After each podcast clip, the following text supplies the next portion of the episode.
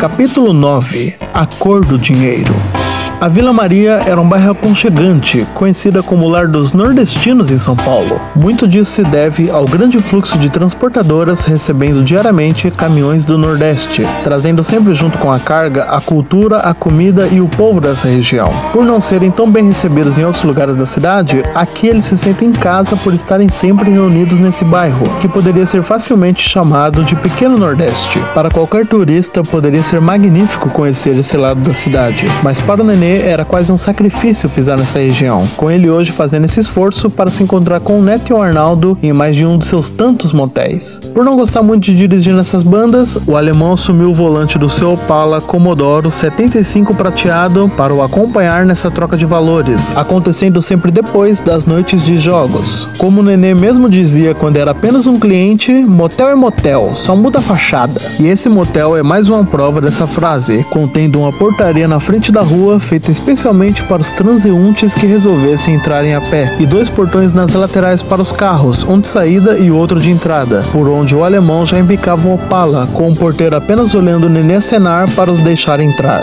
A entrada dava para um estacionamento no subsolo, passando por uma escada em frente à rampa de descida indo para a recepção, e por uma sala afastada no fundo do estacionamento, onde ficava o escritório do nenê, lugar de descanso para quando vinha vistoriar o trabalho da pessoa de confiança que deixou tomando conta. Se o nenê quisesse, poderia morar meses aqui sem preocupações, porque no local tinha de tudo, desde uma mini cozinha até um quarto privado de todo o resto do escritório, mais luxuoso do que o quarto mais caro desse motel. Mas o que mais prendia o seu tempo nesse lugar era uma mesa de bilhar no centro da sala, com ele fazendo questão de jogar com todos que iam fazer negócios ali. Chegando perto do escritório, o nenê viu um carro na sua vaga, prevendo que eles já estariam lá dentro o esperando. Boa noite, madames. Já entrou em um tom de deboche, cumprimentando o Neto e o Arnaldo. O alemão entrou e ficou longe dos cumprimentos, apenas acenando quieto, como sempre. O Neto estava mergulhado com sua barriga de chope em uma poltrona no canto do escritório, enquanto que o Arnaldo se sentava na cadeira de centro em frente à mesa do nenê. Boa noite, cidadão. O Arnaldo se levantou para cumprimentá-lo. O que vocês têm para hoje? 15% ou vai manter nos 17? 17? Quem que te disse essa merda? O nenê riu enquanto respondia. Na última vez eu fiz por 20 em favor a você vocês, porque vocês sabem que o preço normal é 25. 25% só para colocar esse dinheiro no seu motel? O Arnaldo já elevou a voz. Além do extra da segurança. Mas quer colocar em outro lugar? Então pode pegar a bolsa e levar para quem te faz por menos. O Nenê disse em um tom áspero enquanto jogava a bolsa preta do dinheiro do jogo, com ela escorregando e parando em frente ao Arnaldo, que continuou encarando com seus olhos arregalados. Pegou a bolsa da mesa e começou a marchar em direção à saída. Calma, camarada. O Nenê abriu um sorriso. Vem cá, desculpa te tratar desse jeito jeito. Tirou um cigarro do seu maço e o colocou na boca. O Arnaldo não o conhecia tão bem, mas aquela reação já foi suficiente para o surpreender. Vamos acertar o preço da melhor maneira, não precisa ir atrás de ninguém. Continuou enquanto acendia o cigarro. Quer um? Estendeu o maço na direção dele, que aceitou e sacou um. 20%, sem os extras. O que me diz? O Arnaldo virou o olhar para o neto, assistindo tudo aquilo calado, com ele confirmando com a cabeça. Os dois acenderam seus cigarros e todos começaram a contar o dinheiro em cima da mesa. Cigarro, neto? O neném ofereceu. Não, não, não gosto dessa porra. Respondeu calmo da sua maneira e continuou contando. Cada monte ia para um lugar. O menor era para pagar a colaboração de todos os funcionários do motel que sabia do esquema, estando entre eles o Piauí, sim, aquele mesmo, saindo do antigo motel Casa Blanca para se tornar quase um capataz do Nenê, o ajudando no controle de todos os seus motéis. Mas te incomoda fumar do teu lado? Não, não, pode ficar à vontade. O Neto estava com a sua caneta na orelha para anotar as contas. O outro monte é o do alemão, fazendo a segurança de todos os problemas que podem acontecer no jogo e no caminho do dinheiro até os motéis. E beber uma, aceita pelo menos?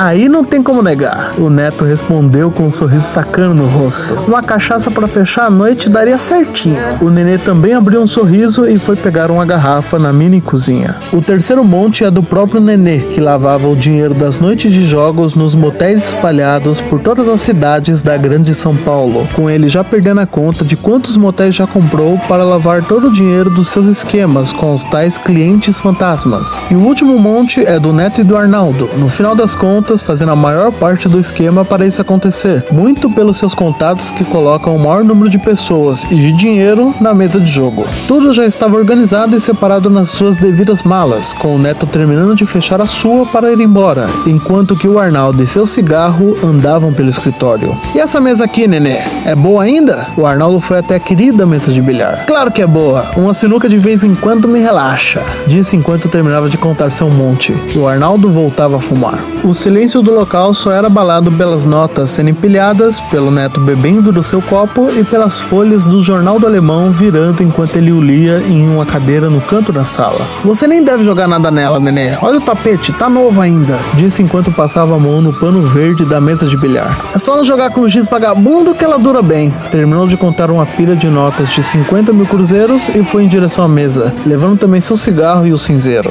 Jogou no pano do bilhar a pilha de notas. Quanto do meu monte aumenta se eu ganhar uma de você? Só uma? O Arnaldo soltou a fumaça do cigarro. Se for para brincar, eu nem entro. Voltou a tragar mais uma. Não quero ir sério, para não estragar nossa amizade, disse colocando a mão no ombro do Arnaldo. Então vamos começar leve com sete contos de cada. Lê-se 7 milhões de cruzeiros. Sim, muito dinheiro para apenas uma brincadeira. O Arnaldo deixou a fumaça sair enquanto encarava o neto, indo depois até a mesa e pegando algumas pilhas do seu monte. Porra, eu não terminei de fechar ainda. O neto estava tão preocupado com os números na mesa que nem ouviu a conversa. Só coloca menos 7 na conta que tá tudo certo. Espera um pouco que já volto com 14. Era sempre confiante nas apostas. Não, para de enrolar que isso daqui já demorou demais. É só jogada, neto. Não tem problema nenhum. O nenê foi até a mesa já com um taco de bilhar nas mãos. Eu não posso me atrasar hoje. Tem que chegar a tempo para jantar com a minha mulher. Sossega, eu só quero ensinar para esse aqui que não se pode apostar contra o dono da casa. Deu uma risada apontando o taco para o Arnaldo. Pega mais uma lá na cozinha e vem me ver ganhar. O neto abriu um sorriso com a provocação e largou a mesa, indo já tonto para a cozinha. Alemão, quer uma pra você também?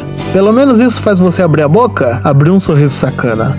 Aceito. O alemão fechou o jornal quando viu seu nome, respondendo no tom baixo e áspero de sempre. Neto! O nenê chamou enquanto passava o giz no taco, com ele respondendo em um grito. Pega essa cambuci que tá aí embaixo da pia para dar uma diluída nessa brincadeira aqui. Lê-se cachaça. Todos os copos estavam cheios novamente e as bolas de bilhar organizadas na mesa, com o nenê mal esperando para ver quem começaria e já dando a primeira tacada. Par. Começou bem matando duas bolas pares, a 2 e a 12. Então, nenê, você nunca falou nada de você?